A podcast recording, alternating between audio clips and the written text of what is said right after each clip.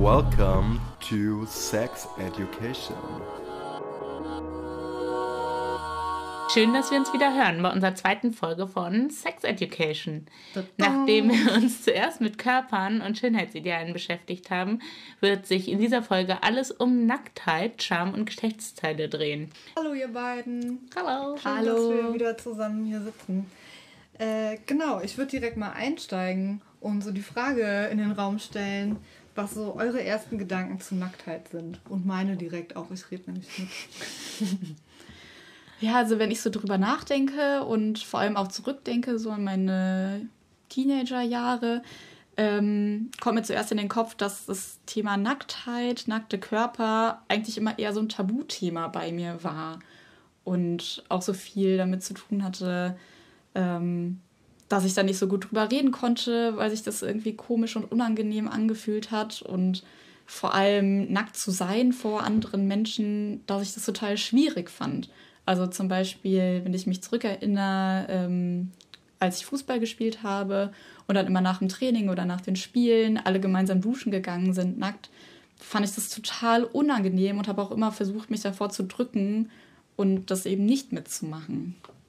Mhm, kann ich voll verstehen. Also ich glaube, ich habe da ähnliche Erfahrungen gemacht. Für mich aber der Horror, die Umkleidesituation beim Schulschwimmen, das war ganz, ganz schlimm. Ich habe mich richtig doll da geschämt und auch voll viele Tricks gehabt, wie ich mich umziehen kann, dass, es, dass ich nie ganz nackt bin.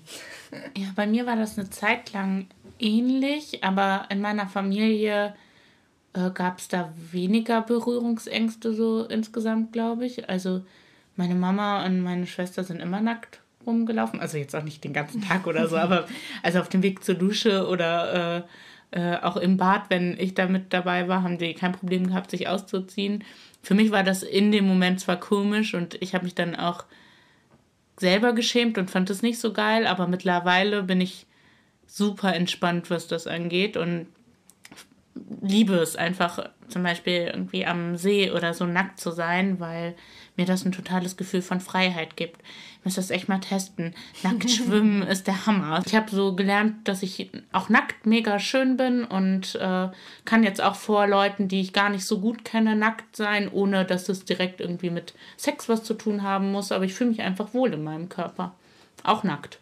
Ja, das ist interessant, weil für mich war es auch mega lange und das bin ich auch noch nicht los ist Nacktsein irgendwie mit so Sexualität direkt verknüpft. Also ich habe direkt Angst, von Blicken gemustert zu werden, die irgendwie gucken, ob ich geil bin, ob ich attraktiv bin. Ich will gar nicht äh, immer so als Sexobjekt wahrgenommen werden. Ich hatte dementsprechend auch immer Angst, dass mein Körper nicht normal und nicht schön genug ist. Was auch daran lag, ich habe auch meine Eltern nicht nackt gesehen, meine Mutter nie nackt gesehen.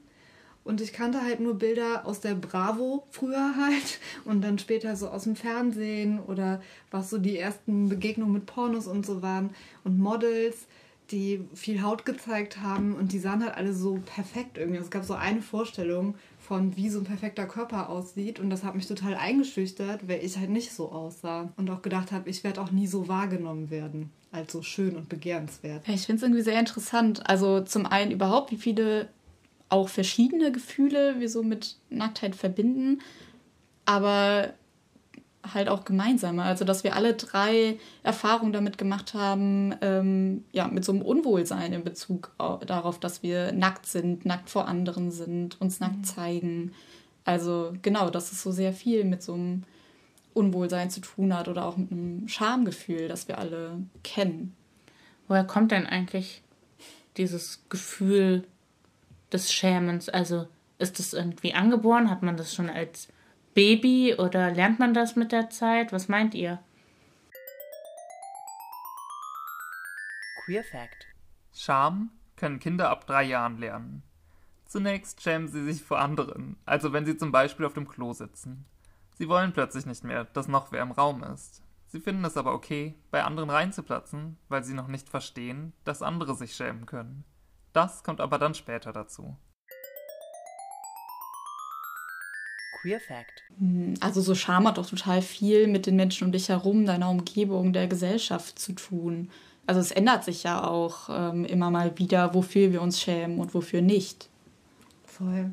Und ich glaube, dass da viel von gelernt ist. Also es ist okay, den durchtrainierten flachen Bauch äh, zu zeigen. Und ähm, wenn aber Personen, die einen speckigen Bauch haben und einen dicken Bauch haben, den irgendwie zeigen, dann ist es nicht okay. Und das ist ja gemacht irgendwie. Also in anderen, in anderen Zeiten waren andere Körper irgendwie galten als schön und die mussten sich dann nicht dafür schämen, äh, sich zu zeigen. Das andere ist, dass Scham ja auch überhaupt gar nicht unbedingt schlecht ist. Also ich glaube, schlecht ist, wenn es mir selber nicht gut damit geht, aber meine Grenzen wahrzunehmen und mich nicht vor jedem nackt zeigen zu wollen und auf mein Gefühl zu hören, wem möchte ich mich nackt zeigen oder nicht, ist ja erstmal was Gutes und das kann mich auch schützen. Oder? Was meint ihr? Nee, das stimmt schon. Also so dieses ist, ist wichtig, wie ich mich fühle und ähm, dass ich mich auch wohlfühle mit meinem eigenen Körper und darauf auch achten sollte. Aber trotzdem finde ich es total wichtig, auch darüber nachzudenken, okay, woher kommt das überhaupt her? Warum schäme ich mich in solchen Situationen? Warum schäme ich mich für meinen Körper? Mhm. Also im Prinzip kann man halt auch lernen, sich nicht mehr zu schämen. Also das ist eine, ein, also Scham ist, kann gut sein und kann ein gutes Gefühl sein und kann gut sein, um Grenzen äh, festzusetzen, wie du das gerade gesagt hast, Eddie, aber es kann halt, man kann das auch wieder verlernen und dann auch, also wenn es um Nacktheit geht, gerne nackt sein und sich nicht mehr schämen. Ja, also ich glaube auch so dieser Schritt hinzu, ich bin einfach okay, wie ich bin. Ich muss mich noch nicht mal voll schön finden, das ist ja voll der hohe Anspruch, aber das ist mein Körper, das ist toll, dass ich den habe, der funktioniert und cool. Glaube, wenn ich mich selber nicht so sehr hasse und die ganze Zeit nur gucke, was ich alles hässlich an meinem nackten Körper finde, dann kann ich vielleicht auch viel besser andere Körper akzeptieren. Geschlechtsteile sind ja nochmal so ein extra Thema, weil die gucken wir uns für gewöhnlich ja jetzt nicht so mega häufig an bei anderen, also auch bei uns nicht unbedingt. Und wenn, dann sieht man die eher in Pornos und da dann meistens so riesige Penisse oder perfekt operierte, enthaarte Vulven ohne irgendwas dran. Und äh, das sind vielleicht jetzt eigentlich nicht so die besten Beispiele, weil normalerweise wir ja auch bei zum Beispiel Gesichtern alle untenrum auch anders aussehen. Ja, stimmt. Ich glaube, jetzt ist ein guter Moment, unsere heutige Expertin Lisa mit ins Gespräch reinzuholen.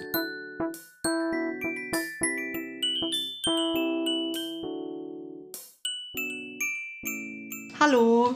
Hallo. äh, ich sitze hier mit Lisa, mit gebührendem Abstand, wegen Corona. Also tatsächlich, wir lachen jetzt so. Genau, wir, das ähm, stimmt.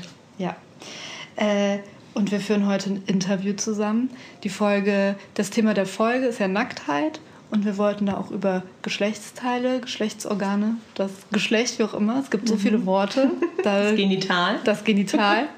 äh, äh, da wollten wir auch noch drüber sprechen und haben wir gedacht, wir laden uns mal eine Expertin ein und haben Lisa gefragt. Lisa ist Sexualpädagogin.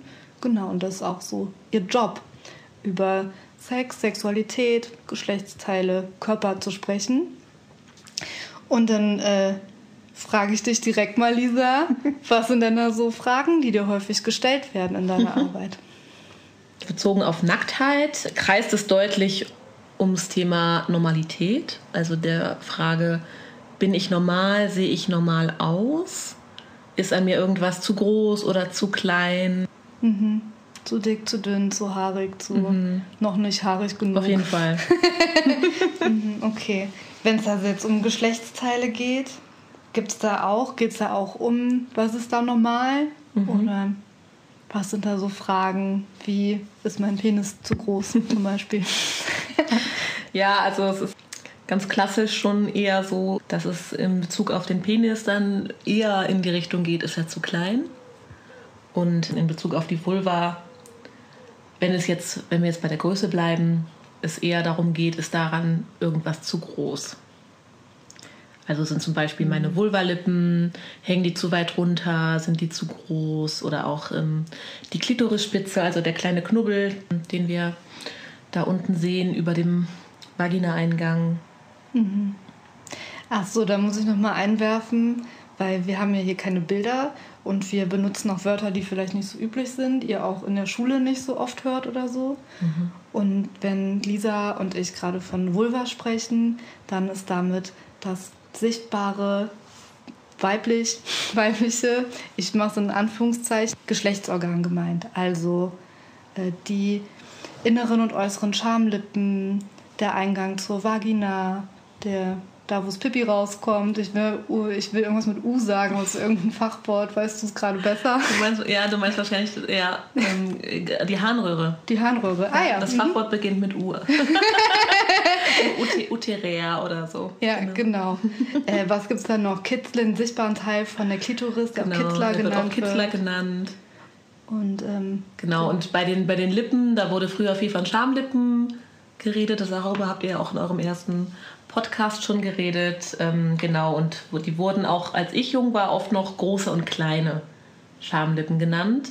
Heute wird ja ähm, viel auch von Vulvalippen geredet, weil man weg möchte von diesem Schambegriff, weil eine Vulva nichts ist, was mit Scham zu tun haben sollte, genauso wenig wie ein Penis ja auch mit, oft mit Scham zu tun hat. Und am Penis gibt es kein Wort, wo ein Scham davor gesetzt wird. Mhm. Ähm, genau, und es wird ähm, auch meistens von den inneren und äußeren ähm, Vulvalippen dann geredet und nicht mehr von den großen und kleinen, weil das auch irreführend ist, weil auch ähm, oft die inneren äh, Vulvalippen größer sind ähm, als die ähm, Äußeren. als die anderen, als die mhm. äußeren. Ja, und, dass die ähm, raushängen. Genau, so, dass die ne? halt nach unten hängen im Gegensatz zu den äußeren und ähm, das dann auch irritierend sein kann, mhm. wenn ich bei mir sehe, oh okay, die hängen runter, aber das sollten doch eigentlich die kleinen Vulvalippen sein. Das ist aber das ist aber total normal, dass, dass die weiter runterhängen. Das ähm, sieht bei vielen Leuten so aus. Mhm.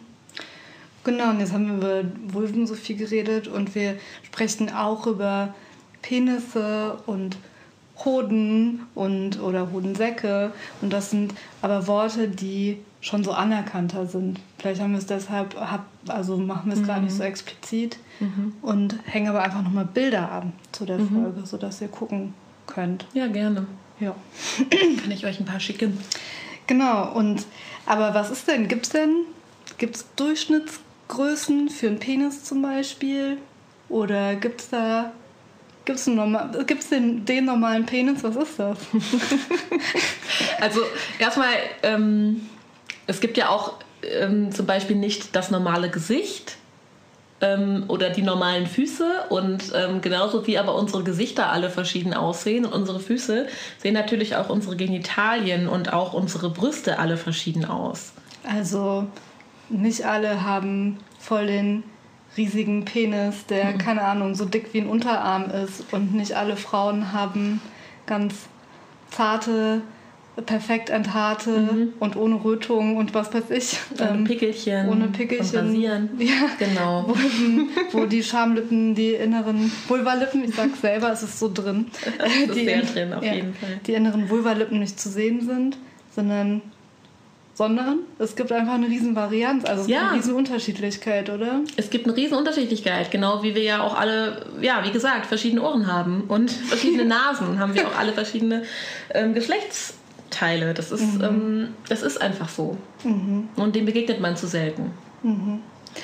Und da gibt es ja auch ganz spannende Sachen, wenn man so ein bisschen mehr einen, einen, weiß ich einen biologischen Blick vielleicht sogar drauf hat, dass äh, alle Körper, die sich entwickeln, im Bauch noch als ähm, Embryon in dem Stadium, also ganz, ganz klein, mhm. ähm, da sind erstmal die gleichen Anlagen da, oder? Genau, also wenn das Baby noch im Bauch ist und sich entwickelt, dann ähm, sind da die gleichen Anlagen, aus denen sich später zum Beispiel ein Penis oder eine Vulva entwickeln kann. Die entwickeln sich aus den, aus den gleichen Teilen und die entsprechen sich deswegen mhm. auch teilweise. Ne? Also zum Beispiel die Eichel, die Penisspitze, die entspricht der Klitorisspitze oder dem Kitzler wie er oft genannt wird, die wir von außen sehen, dieser kleine Knubbel, mhm. der übrigens nur ein kleiner Teil von der Klitoris ist. Die Klitoris ist ein viel größeres Organ und das ist ungefähr so groß wie das, was wir von außen von der Vulva sehen.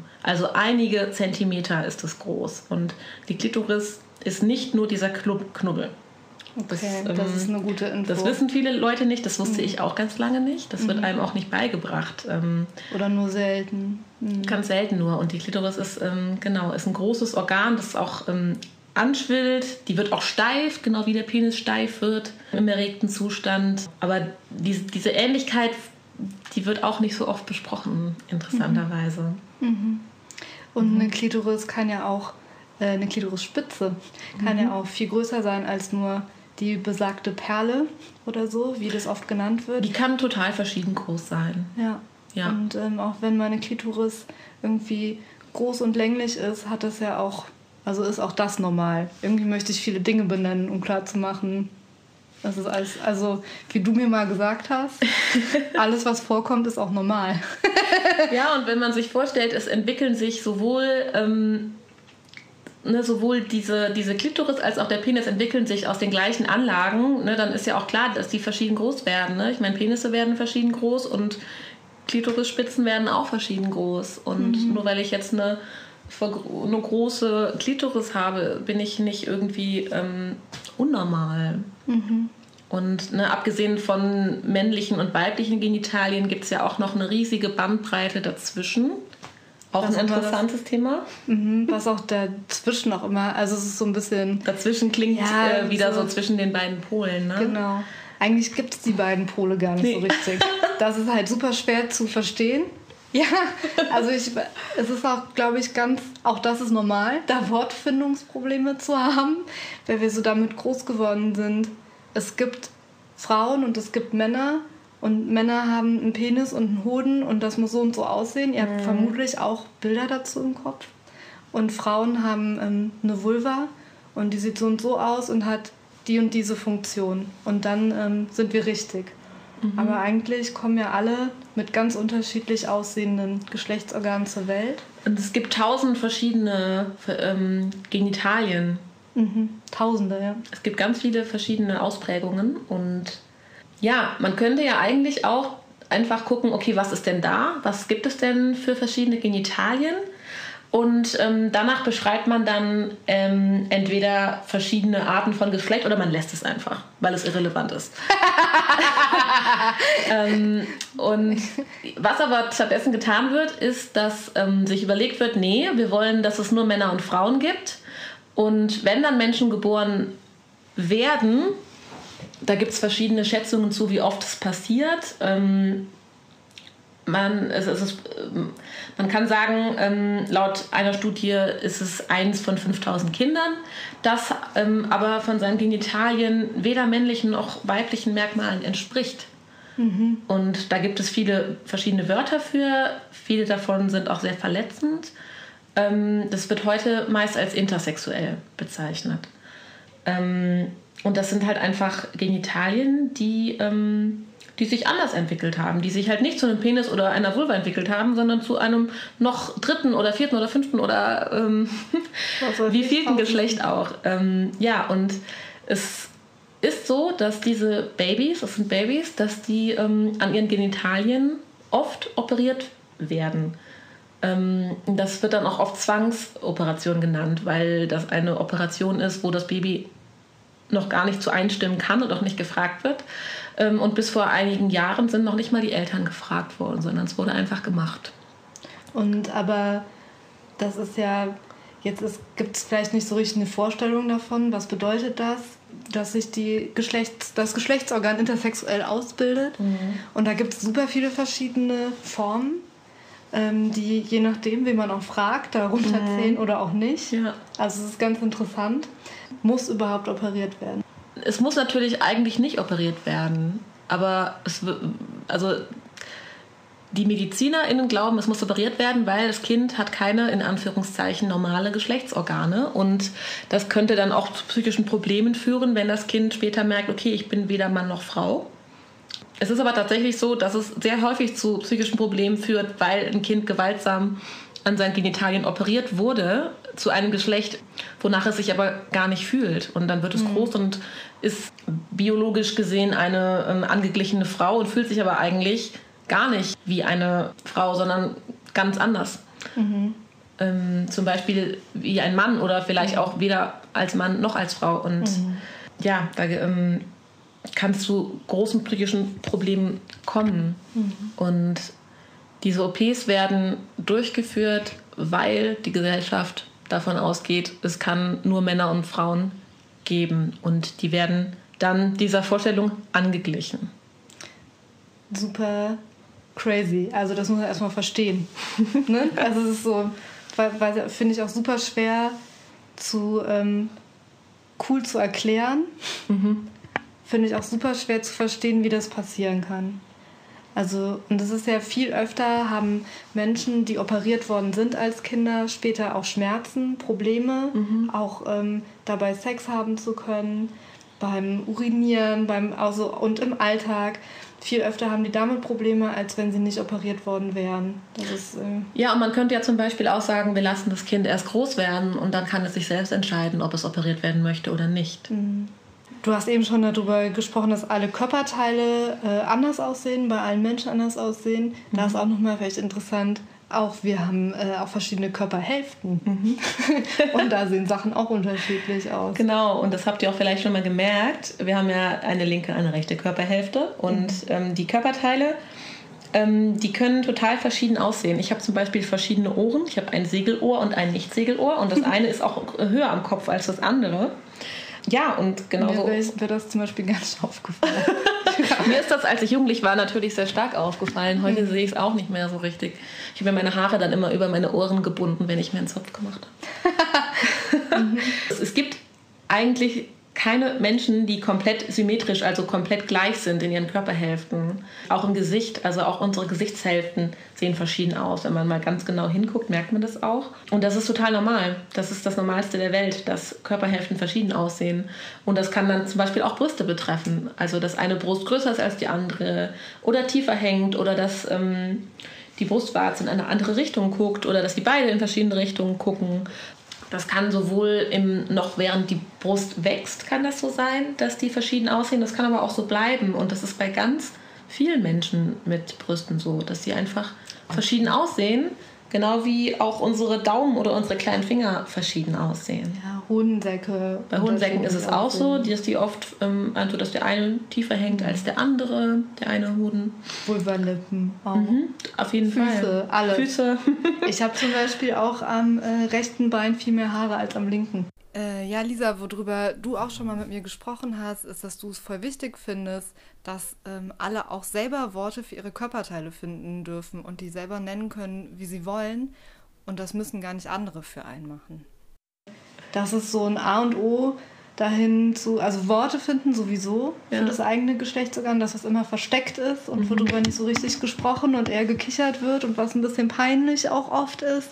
Ja, und vor allem die Vulva ist etwas, was eher versteckt ist. Ja. Ein Penis ist etwas, das habe ich als, schon als Kind auch öfter in der Hand. Ähm, genau, und eine Vulva, hab, wenn ich einen habe, ja. meinen eigenen meinte ich. Ja. und ähm, ja, eine Vulva ist eher was, das, das hat man vielleicht eher noch nicht sich angeguckt. Auch vielleicht, weil man sich dafür schämt oder davor ekelt. Ja, auch viele erwachsene Menschen mit einer Vulva haben das noch nicht angeguckt und finden das auch so ein bisschen balabala, das zu machen. Und da hilft aber auch äh, ein Spiegel. Mhm. Und ähm, einfach mal schauen, was da so ist. Und versuchen, äh, vielleicht auch wertfrei zu schauen oder irgendwas mhm. schön zu finden. Und nicht ähm, nur zu sehen, wie eklig das alles ist. Aber wenn überhaupt schon mal hinschauen, ist gut und überlegen, wie möchte ich das eigentlich nennen, was ich da sehe. Ja. Okay, vielleicht ist das auch unser Schlusswort für heute. Das ist ein schönes Schlusswort.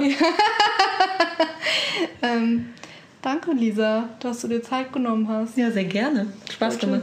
Cool. Äh, bis bald. Bis bald. Ciao.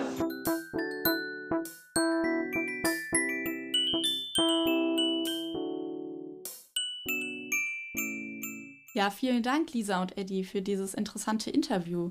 Was ich besonders spannend fand, war so zu hören oder dass ihr nochmal darauf eingegangen seid, dass es tausend verschiedene Ausprägungen von Geschlecht gibt. Also so eine große Varianz. Da stellt sich mir dann die Frage, warum bei einer so großen Vielfalt trotzdem immer davon ausgegangen wird, dass es den perfekten Penis und die perfekte Vulva gibt. Weil im Prinzip sollte man doch sagen, irgendwie alle sind normal. Also alles, was es untenrum so gibt, genauso wie bei Gesichtern, ist irgendwie schön und normal und gut.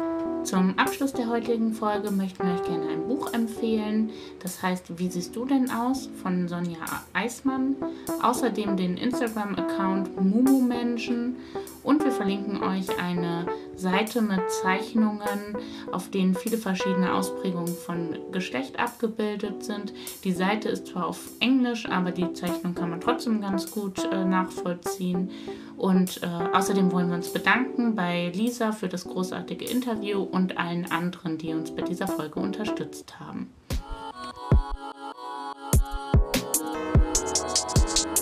Sex Education Education